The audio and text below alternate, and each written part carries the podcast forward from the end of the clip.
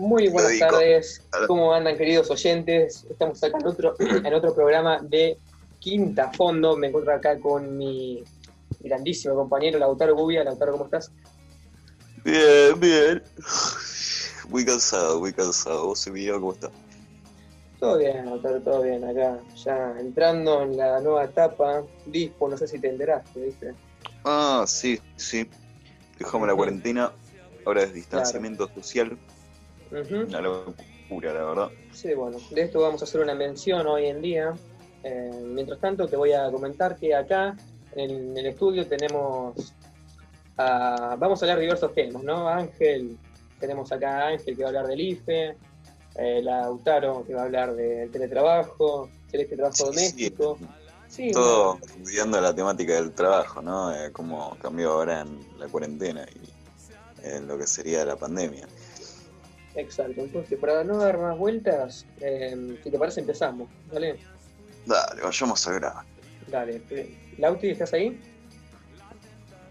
Hola gente, hola Lauti y Emi, ¿Qué haces, Lauti? ¿Cómo estás? todo bien. todo bien. Todo bien, perfecto. ¿De qué nos vas a hablar, Lau? Hoy vengo a hablar del teletrabajo, Perfecto. que se- hace unos días se decretó la ley, que quería poner un poco en el tema. Dale, cómo no. Cuéntenos, Senado de la nueva ley de teletrabajo, que re- regularizará y garantizará derechos laborales a los trabajadores y trabajadoras que desempeñen sus tareas desde sus casas.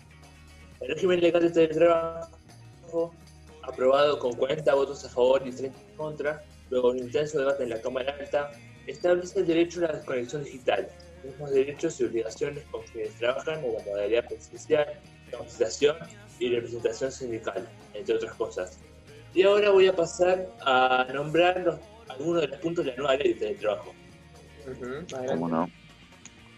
Quienes trabajen bajo la modalidad de teletrabajo tendrán los mismos derechos y obligaciones que aquellos que trabajen en forma presencial. Otro dice, la jornada laboral tiene que ser pactada previamente por escrito en el contrato de trabajo en conformidad con el Eh, se, Bueno, parece se que, traba. que siempre se traba cuando empezás a hablar, pero cuando decís hola se destraba, ¿viste? Es como una casualidad de la vida.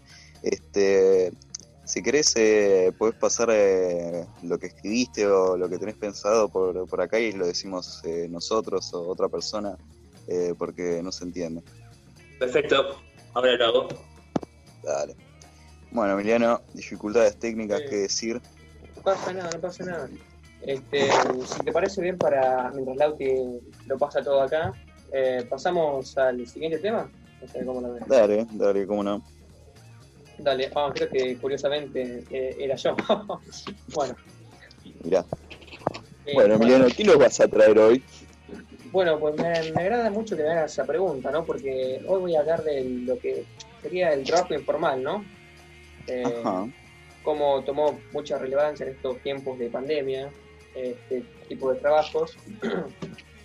Así que nada, voy a voy a empezar partiendo por eh, qué es el teletrabajo, ¿no? Digo, no, perdón, el trabajo informal. Claro, cómo no. El trabajo informal eh, es a lo que se de- le domina como el trabajo cuyas condiciones no están regidas por la ley, por el orden de, la norma- de las normas vigentes en las que se debe de ejercer un trabajo formal. Esta particularidad deja en, en una situación de desprotección al trabajador, ¿no? Porque al estar en este marco de eh, por fuera ¿no? de lo que vendrían siendo las normas del trabajo, no se encuentra registrado ante el Estado.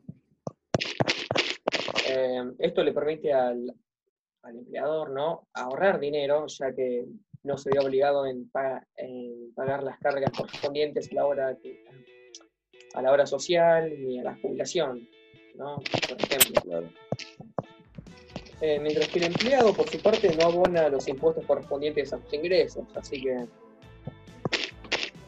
eh, debido a estas características de estas relaciones laborales, el trabajador es quien resulta perjudiciado por el empleo informal. Eh, no solo no cuenta con obra social ni realiza aporte de jubilación, sino que además no dispone de seguro, vacaciones pagas, aguinaldo, indemnización, eh, y bueno, otros derechos que brindaría un trabajo que está avalado por la legislación, ¿no? Todos los derechos laborales. Claro. Eh, y un ejemplo de estos mismos trabajos no eh, informales, también llamados trabajos en negro, puede ser claramente los, los repartidores de comida ¿no? de, esta, de, estos servicios, Rappi, Globo, pedido ya. Mira, otro puede ser el vendedor. ¿Cómo, perdón, Contame un poco más de eso, porque, o sea, siempre se nota así, pedido ya, Globo, como empresas que intentan de alguna manera eh, demostrar calidad o lo que sería eh, eh, mantener a los trabajadores, viste que se les da una chaqueta o cosas así para que anden. ¿Cómo, cómo es la movida de ya?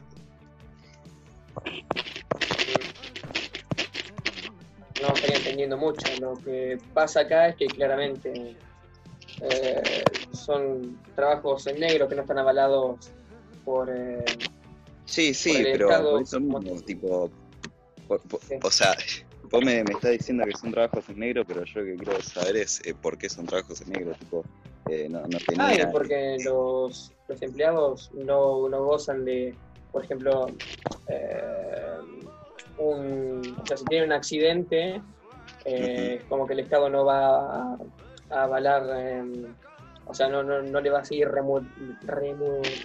remunerando en esos días en los que no pueda ir a trabajar, ¿no? Tampoco si tiene un accidente en la calle, bueno, tampoco, eh, al no por ser obra social, tampoco se lo va a cubrir. Eh, para ir para aportar algo, eh, bueno, antes que nada, vieron que nosotros solemos decirlo, tenemos bastante naturalizado esto del trabajo en negro, pero sí, creo que ustedes, si se lo ponen a pensar un poco... Sí, a mí me parece un poco más como en cierta forma lo, esconden esto de, pedido ya y de globo, tipo, todos tenemos así como una, la mayoría tenemos como una concepción de, de empresa así, del exterior que viene. Exacto.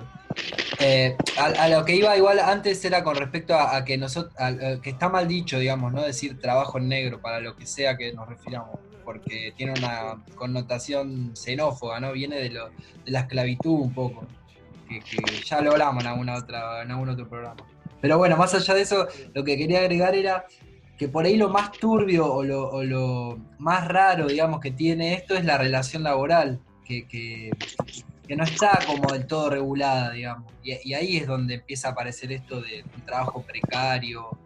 Eh, ¿Por qué digo? Porque los tipos, eh, las empresas, digamos, eh, no tratan como empleados a, a los trabajadores, digamos, sino que los tratan como como si fueran parte de la empresa, como si fueran eh, microempresarios, ese es el concepto que incorporan, microempresarios o trabajadores independientes, ¿no? Como emprendedores, etc.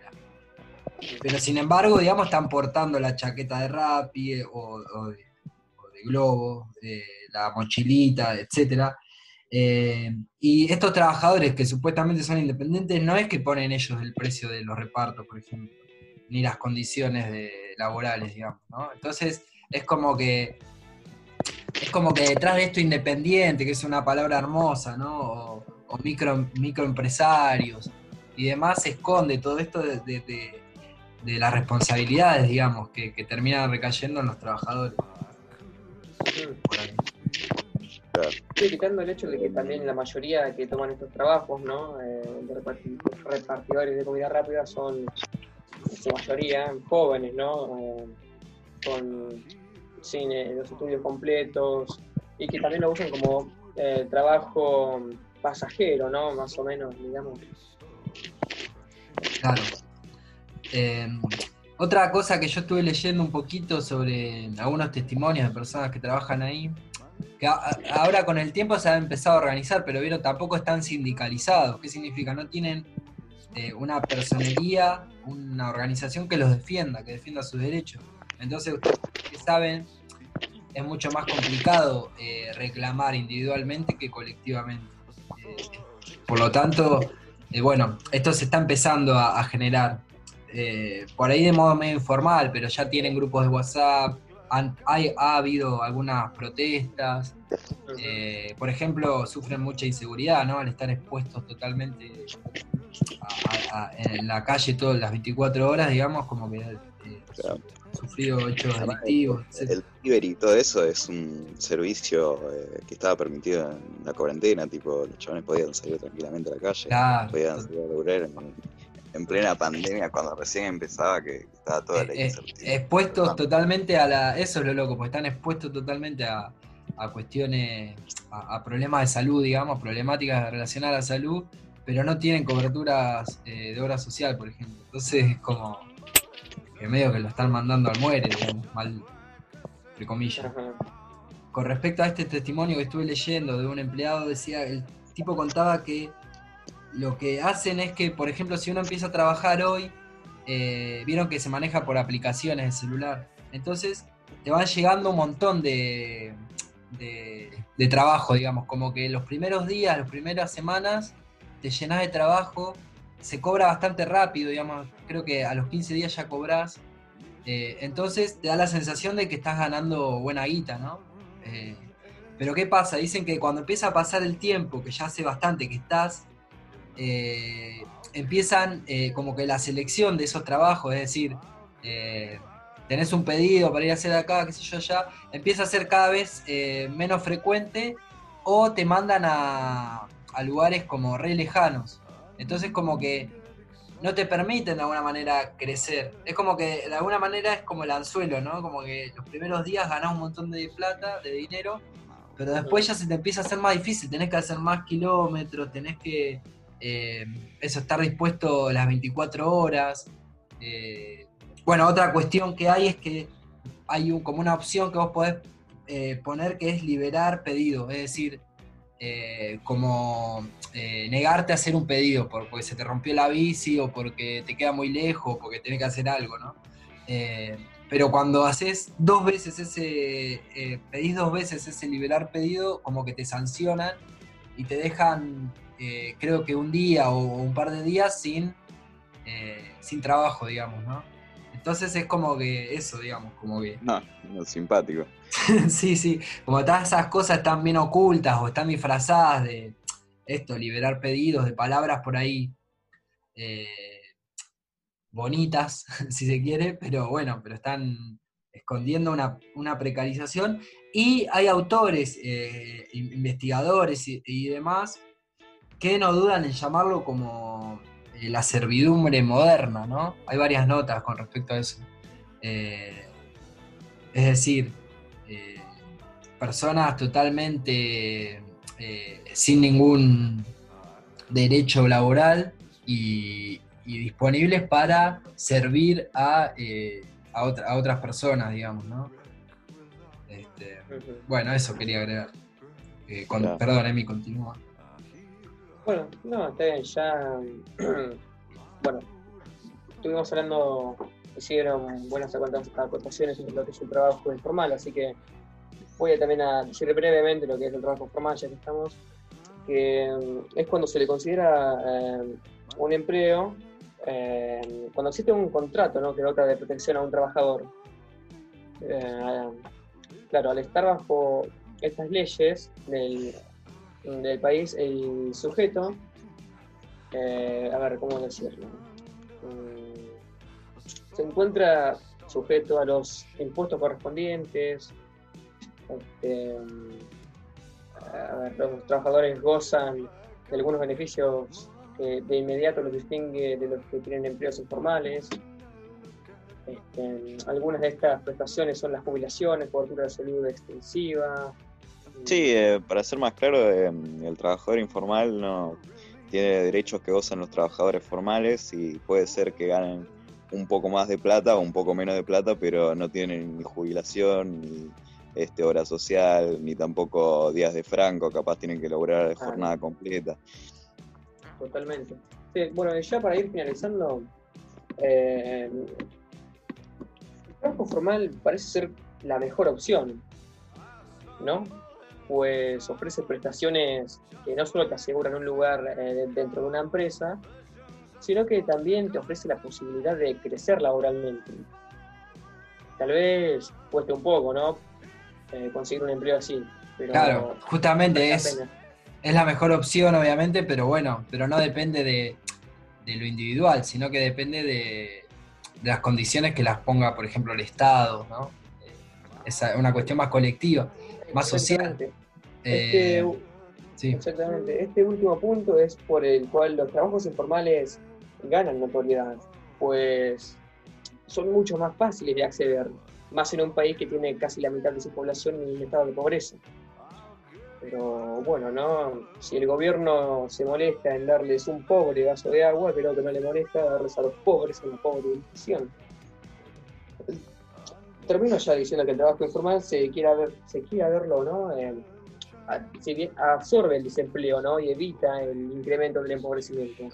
Además de que también los, los que trabajan de lo mismo, como puede ser Rappi, Globo, cualquier, Sí, el problema igual también de- del trabajo pueden obtener informal, experiencias y aprendizajes distintos.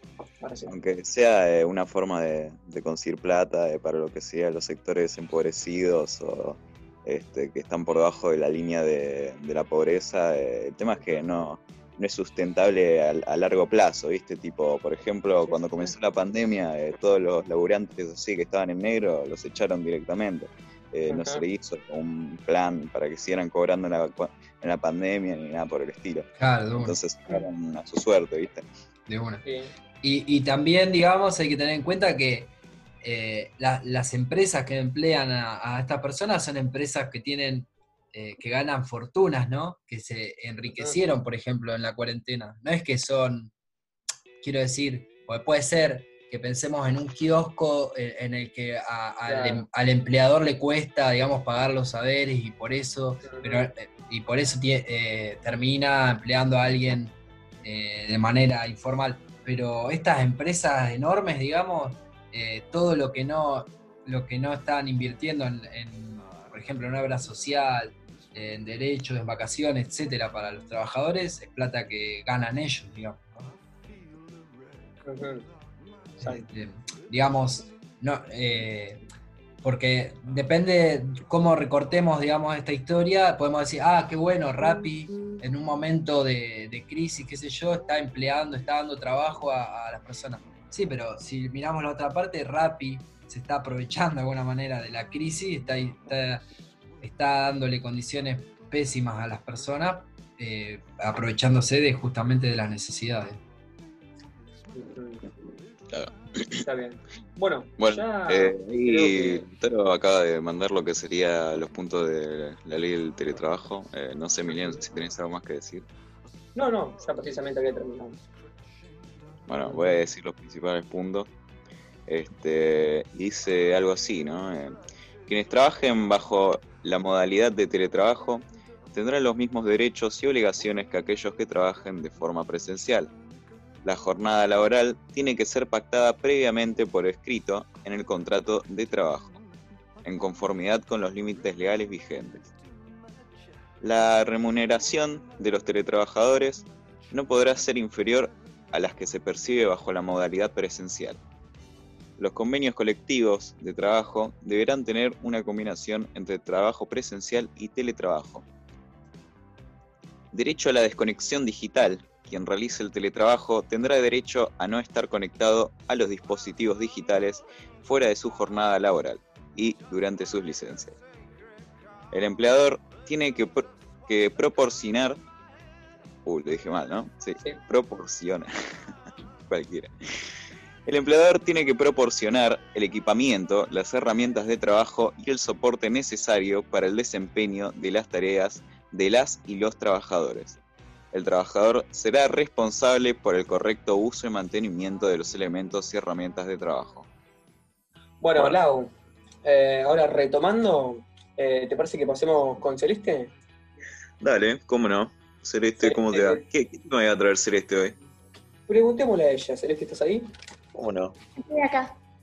Perfecto, Eh, ¿cómo el estás, tema de hoy sería el trabajo doméstico. El trabajo que doméstico. Trabajo doméstico. Comencemos por lo, comencemos primero por lo que es el trabajo doméstico. El trabajo doméstico es un trabajo realizado en el ámbito del hogar donde se realizan trabajos domésticos, como cocinar, limpiar, lavar la ropa, planchar, cuidar de los niños, realizar compras, cu- ordenar y cuidar de la casa. Claro, toda la doméstica de la casa, ¿no? En la mayoría de los casos son realizados por mujeres y pueden ser remunerados o no. Aquellos que reciben remuneración por ello, por este trabajo, es porque trabajan en la propiedad de otra persona, generalmente en malas condiciones y recibiendo uno de los salarios más bajos del mercado. En cuanto a los Claro. trabajos no remunerados, el 76% son mujeres de las cuales la mayoría cuidan y mantienen a sus hijos solo, solas. Y menos de la mitad reciben ingresos por cuota de alimento. El trabajo doméstico conlleva una gran cantidad de tiempo, paciencia, esfuerzo y hasta cierto punto fuerza física. Las personas que se dedican a este trabajo ocupan gran parte de su tiempo y energía para realizarlo. Aún así son menospreciadas y hasta hace algunos años no era considerado como un trabajo en sí. Mm.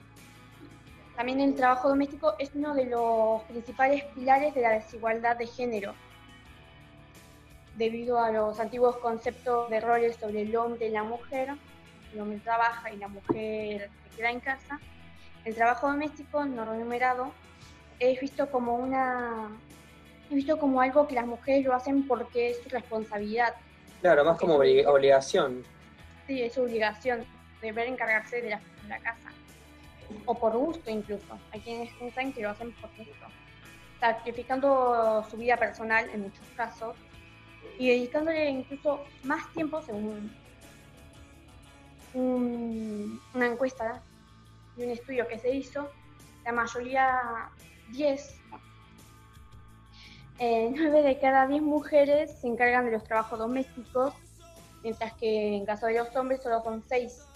Y normalmente las mujeres se ocupan mucho más tiempo haciéndolo, unas 3 horas más que los hombres. En la actualidad, ahora con, con la pandemia y las cuarentenas, las condiciones de vida y laborales de las trabajadoras domésticas han decaído cada vez más. Sí. Hay algunas que pierden sus empleos, les bajan sus salarios, o son obligadas incluso a movilizarse a pesar del aislamiento. Y luego son acusadas y dan positivo, como el caso de la empleada doméstica de Nicole Neumann, que luego de haber sido prácticamente obligada por ella a seguir trabajando a pesar de todo esto, acabó contagiándose. Claro. Y consecuencia la contagió a Nicole. Ella acabó de- prácticamente denunciándola ante el público por haberla contagiado, a pesar de que ella fue la que hizo que continuara trabajando y yendo y viniendo. Además, eso también acaba afectando su vida diaria, al tener que equilibrar tanto el trabajo como, las, como su salud, los cuidados preventivos. Si son madres, tienen que cuidar a los niños y, ha- y hacer de maestra para ellos. Y tienen también las tareas y clases virtuales y están, y están estudiando actualmente en este. Claro, totalmente. Eh, Celeste y va, y todo- todos los chicos, ¿por qué les, por qué les parece que, que no es considerado como un trabajo la- las actividades domésticas? Y Que- debido a que eh, desde hace muchos años, desde hace siglos prácticamente, más bien desde siempre, existe este trabajo y bueno, lo toman como algo que ya está previsto, siendo que este trabajo siempre se dan con las mujeres o los esclavos de hace años. Claro. Sí. Como, Claro. como algo innato a la, a la, condi- a la condición de, de- de género, digamos, ¿no? Claro, aparte de que desde antes, las, o sea, las personas es como que siempre que vos le decís trabajo lo vinculan ya con lo que dije anteriormente de trabajo formal, ¿no? Más, más o menos, Ajá. eh, que más, menos informal entre comillas, ¿no? Que laburar sin uniforme, Claro. dando enojotas en tu propia casa, qué sé yo, limpiando la mesa. Claro, tal cual. Eh, sí, tal cual. Eh, es también pensar eh, a partir de los estereotipos de género, como dijo Celeste, o, o roles, eh, que son culturales e históricos, ¿no? Como que se fue, se fueron conformando desde, desde hace muchos años y bueno, eh, por ejemplo, eh, nada, la- la- eh, las consecuencias que tiene esto, ¿no? Por ejemplo, que la mujer se dedique a los trabajos en el ámbito privado, es decir, adentro de la casa, ¿no? En cambio, Claro. el hombre es el que sale, el que puede salir y eh, trabajar por fuera de la casa y además eh, hacer sociales, ¿no? Y además, eh, por ejemplo, de- dedicarse a la política. Claro, es que está todo relacionado un poco, es como la organización eh, en la que, la que, se, que se fue generando, digamos, ¿no? Sí. Totalmente patriarcal, ¿no? Entonces el hombre es el encargado de ir a buscar, eh, de proveer, digamos, es el proveedor, que va a buscar eh, el, el alimento o el dinero, y a su vez esto le permite eso, eh, hacer política, eh, relacionarse con otras personas, estar en, lugares de, de poder. Y bueno, y justamente todo esto va eh, retroalimentando las desigualdades, porque hace que, claro, que por ejemplo nadie piense, o, o bueno, antes, ahora se empezó a pensar un poco, pero digo, nadie, nadie tenga en cuenta quizás los, trabajos domésticos como un trabajo, eh, todo lo que cuesta y demás. Perdón, sí. Básicamente el hombre está en dispo y la mujer en aspo. Por favor, la- buena, quiten, eso, quiten eso en la edición, por favor. que Es buena, muy, machito. Sí. Eh, bueno, Celeste, eh, ¿tenés algo más? ¿Querés seguir? Eh, Y bueno, para acabar me gustaría decir los derechos de, las trabajo- de los trabajadores domésticos. No, ¿Cómo no? Deben de tener una jornada laboral de máximo 10 horas. No puede superarlo. Deben de tener un seguro social. Eh, tiene que, le tiene que ser- lo tienen que dar los las personas que ay no me sale la palabra las personas que los contratan Los empleadores. los empleadores deben de tener por lo menos un salario mínimo, vacaciones rem- remuneradas, derecho al pago de la liquidación, indemnización por despido injusto, descansos, descansos remu- remunerados y trabajo suplementario, prestaciones sociales, auxilio de transporte y aportes para, para fiscales. Bueno, muy bien. Che, y vieron que, por ejemplo, como en el caso que contaba eh, Celeste de Nicole Neumann, ¿era? Sí.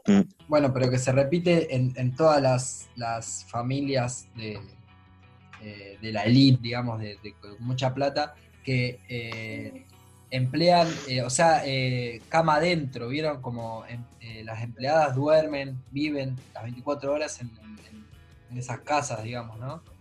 Eh, incumpliendo obviamente todo, mucho de todos esos eh, derechos que, que nombraba Celeste. Eh, y- y- Incluso salió a. Perdón, profe. sí, sí, sí. Eh, salió al aire que mm, la empleada de Nicole. eh, bueno, Nicole había prohibido visitar a los familiares, solo, solo le permitía visitar a los familiares una vez cada 15 días. Terrible. Como encima, como, eso. como estigmatizando también como que, el, el, eh, por ejemplo, el virus eh, estaba en, Lo podían tener sus familiares, pero no los familiares de, de Nicole, ¿no? Como algo así. Como que la empleada podía contagiar a Nicole, pero no viceversa. Ot- Otra cosa que, que me nada que se me ocurrió mientras eh, hablaba Celeste es que vieron que muchas veces se refieren a, a las empleadas domésticas como eh, sobre todo en, en las clases medias, digamos, no en las clases altas, se refieren a la chica que me ayuda en casa, ¿no? ¿Vieron? Claro. Eh, y, y de alguna manera e- esa forma de, de mencionarlas o de, de referirse a ellas es como que oculta también, lo mismo que decíamos con, con el, tema de- del delivery, eh, oculta la relación laboral que, que- que hay ahí, ¿no? Sí, Lauti, ¿ibas a decir algo? No, no, iba a decir exactamente lo mismo. De una. Está bien. Celeste, ¿querés seguir o ya había finalizado con eso? Eh, eso es todo por hoy. Bueno, perfecto. ¿Falta Bueno. algún tema más? Otra, Sí, perdón, para ter- perdón, perdón que me ponga pesado, pero otra cuestión, eh, por ejemplo, eh, que ya no tiene que ver quizás con las empleadas domésticas, sino con eh, las mujeres que están en nuestras casas, ¿no? Muchas veces es como, como que nosotros mismos, sobre todo los hombres, desconocemos que lo que hacen las mujeres es trabajo, ¿no? Entonces, por ejemplo, eh, no sé, le decimos, voy a ayudar a, hoy ayudé a mi mamá a colgar la ropa, ¿no? Es como que también está ocultando que, que es como que eh, indirectamente estoy diciendo es una tarea que le corresponde a ella, yo de buena onda voy y la ayudo, ¿no? Así como muchas de las actividades domésticas. Eh, eh, entonces eso, vieron que también se está, en, varios países ya se ha aplicado, pero acá no, pero se está pidiendo que, que se reglamente o que se reconozca el trabajo que realizan las mujeres como justamente como un trabajo, ¿no? Eh, remunerado y no como una tarea que le corresponde por, por su condición eh, o por porque, porque le gusta hacerla. Bueno. Está bien. Bueno, está bien. Este, te decía Lau que ahora, eh, ya para ir finalizando, entramos con Ángel, dale. ¿Cómo no? Ángel. Ángel, ¿estás ahí? Hola, ¿cómo están? Eh, ¿Qué haces Ángel? ¿Todo bien? Sí, Ángel. Todo bien, todo bien. Contame, che, ¿de qué nos vas a hablar hoy? Hoy le voy a hablar del IFE. Mm, Del IFE. Bueno, Bueno, el ¿qué- IFE o la, o la IFE. Puede ser. Hola, Creo IFE. que el IFE. Creo El que- IFE, el Bueno. IFE. Bueno, Ángel, te damos paso. Bueno, así ya. Bueno, bueno, el IFE, que entre paréntesis se podría llamar eh, ingreso familiar de emergencias, es una prestación eh, mone- monetaria de, co- contributiva de carácter excepcional. Eh, se crea para compensar la pérdida o disminución de ingresos de personas afectadas por la eh, emergencia declarada por la pandemia de COVID. Ujú. Bien. Y, y es implementada por el gobierno nacional que busca proteger fa- famili- familiares ante, ante la pérdida de los ingresos por, por la situación de emergencia sanitaria. Claro.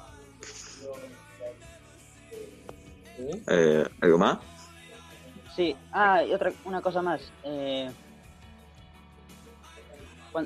para las personas afectadas, la- las personas que son afectadas por la emergencia de- declarada por la pandemia de COVID, el monto Ujú.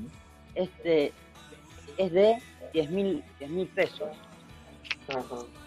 Ah, Está bien. bien. Y contame, Ángel, eh, ahora se le sigue dando IFE a los a los trabajadores que no pueden ir o no tienen posibilidad de ejercer su trabajo. El problema es que ahora dice que no va a haber más IFE. No va a haber más. E- Ese, ese es un problema muy grande. Tanto, tanto para los trabajadores, ju- jubilados. Exacto. y todo, Está bien, sí. y todo, todo eso. Dice que se va a dejar ¿Se va a dejar o se este a año. Por... Eh, no, se va a dejar, no. Por lo menos, por lo menos este año. Ah, yo había leído que como ahora entramos en una nueva etapa de la cuarentena, ¿viste? el distan- distanciamiento social, eh, la, la dispo, ¿viste? Preventivo Sí, y eso. obligatorio. Eh, Obligatorio. Eh, como entramos a dispo, eh, no estoy muy al tanto, pensé que podríamos hacer un acote que ya no se iba a, a dar este bono de 10 mil pesos para los que no podían ejercer su trabajo. Exacto. Sí, Claro. creo que, que viene por ahí, ¿no? El- la suspensión del, de la IFE o de- del IFE eh, en relación a que se, que se pasó a una nueva etapa. Digamos, en donde se supone que los trabajadores tienen, o, muchas, muchos rubros han vuelto a sus, a sus trabajos. Eh, bueno, lo cual no sé si están así, ¿no? Habría que ver. Claro, Ángel, ¿algo más? ¿Tienes para tocar? Eh, sí, eh, como, iba, como, había, como iba diciendo, es que ya eh, no, se, no se va a dar más el IFE, por lo menos este año, como iba diciendo. No, lo, que no, lo que no se sabe es que si va a volver el año que viene. Eso es lo que no se sabe. Está bien, dijeron, dijeron que no se iba a usar este año, está bien, sí, pero ¿y el año, y el año que viene, 2021? Esa es la pregunta. Eh, si se va a seguir dando subsidio. Claro, ese, es el tema. ¿Cómo van a hacer con los trabajadores jubilados? Sí, o también vi que, bueno, la otra vez escuchaba que el ministro de Economía, eh, Guzmán, estaba diciendo que iba a ir expandiendo los programas ya existentes, ¿no? Como el, eh, el potenciar trabajo y las asistencias directas como la AUH. Claro. Lo que, lo que hay que tener en cuenta con respecto a, a la IFE, por ejemplo, es que eh, toda esa, esa, plata que se destina a estas familias, eh, no es que, ahí, ahí, termina ¿no? el ciclo, sino que esa plata que, reciben los, sectores de bajos ingresos o de nulos ingresos, eh, hace que, que esas personas, esa plata la gasten obviamente en, sus eh, necesidades básicas, digamos, ¿no? En alimentación, etcétera. Y bueno, y justamente donde lo compran, en, el comercio de, del barrio, y eso hace que se reactive la economía, ¿no? El, mercado local, si se quiere. Eh, es, una, es una forma eh, dentro de la economía de, inyectar, o así se inyectar plata y eso la economía, bueno, es eso, digamos, ¿no? Eh, es, por ejemplo, eh, darle plata a estas personas para que esa, esa plata eh, circule, digamos, en el mercado local y, de alguna manera vuelva al Estado, porque ustedes saben que nosotros, nosotras, en todos los productos que compramos prácticamente pagamos el, el, IVA, ¿no?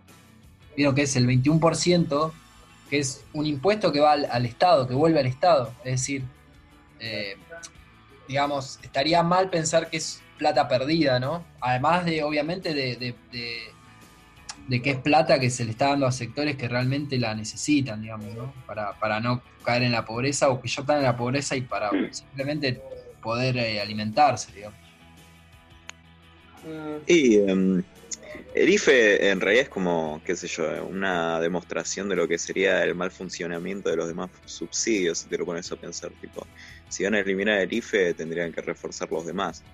Porque después de todo, eh, los subsidios en general para los que supuestamente el IFE iban dirigidos eh, existen.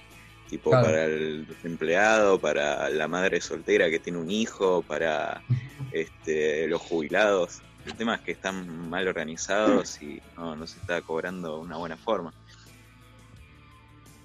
Este, totalmente. Eh, otra cuestión que viene relacionada a todo este tema, que se está discutiendo hace tiempo, es, no sé si escucharon el impuesto a las grandes fortunas. ¿Han ah, escuchado algo de eso? Que vieron que se viene, se viene hablando, pero como que todavía no. Eh, bueno, que se dice que con ese impuesto, que es por única vez, ¿no? Que se le cobraría a un porcentaje mínimo de, los argentinos, son los más ricos, digamos. Eh, con esa plata se podría, por ejemplo, eh, creo que hasta, hasta cubrir tres meses de IFE, ¿no? Que, el IFE hasta, hasta este mes, digamos, se le estaba dando casi, o se habían anotado 9 millones de personas, un montón, ¿no? Eh, lo que demuestra, digamos, de alguna manera la necesidad que hay. Y, también, digamos, eh, el IFE lo que, lo que hacía era que esas personas, esos 9 millones, o no sé finalmente hasta a, cuántas personas llegaban, pero hacía que esas personas no caigan o no sean parte de los pobres, ¿no? Eh, ahora, si no, se da, si no se da ese IFE, hay que ver, digamos, si no aumenta la pobreza también. Eh, hay que ver. Mm. Pero está bueno lo que dice Lauti de, de, digamos, de que toda una política de subsidios que se tiene que revisar y reacomodar. Eh, nada, eh, digamos, el principal, eh, la principal política pública que habría que fomentar es eh, eh, la creación de, de- de trabajo, ¿no?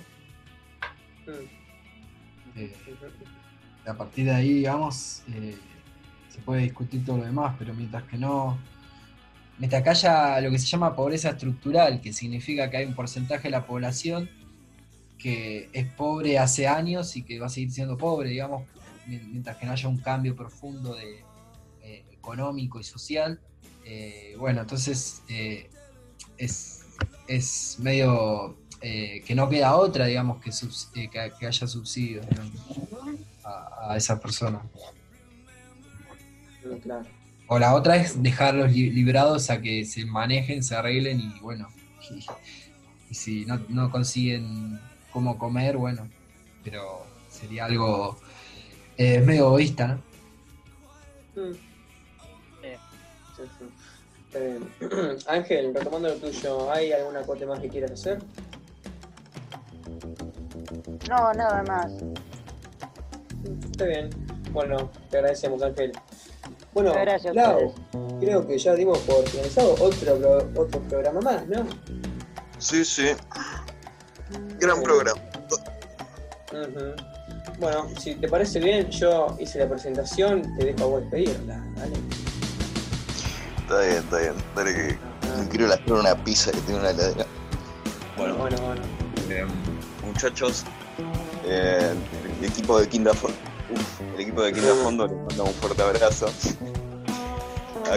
Les ha hablado Lautaro Uya con Emiliano Márquez, Damián Bartola, Lautaro Palexuc, Celeste Brites y Ángel Marcial. Esto fue otro programa de Quinta Fondo y nos despedimos. Vamos a, vamos a hacer un aplauso. Dale, dale, dale.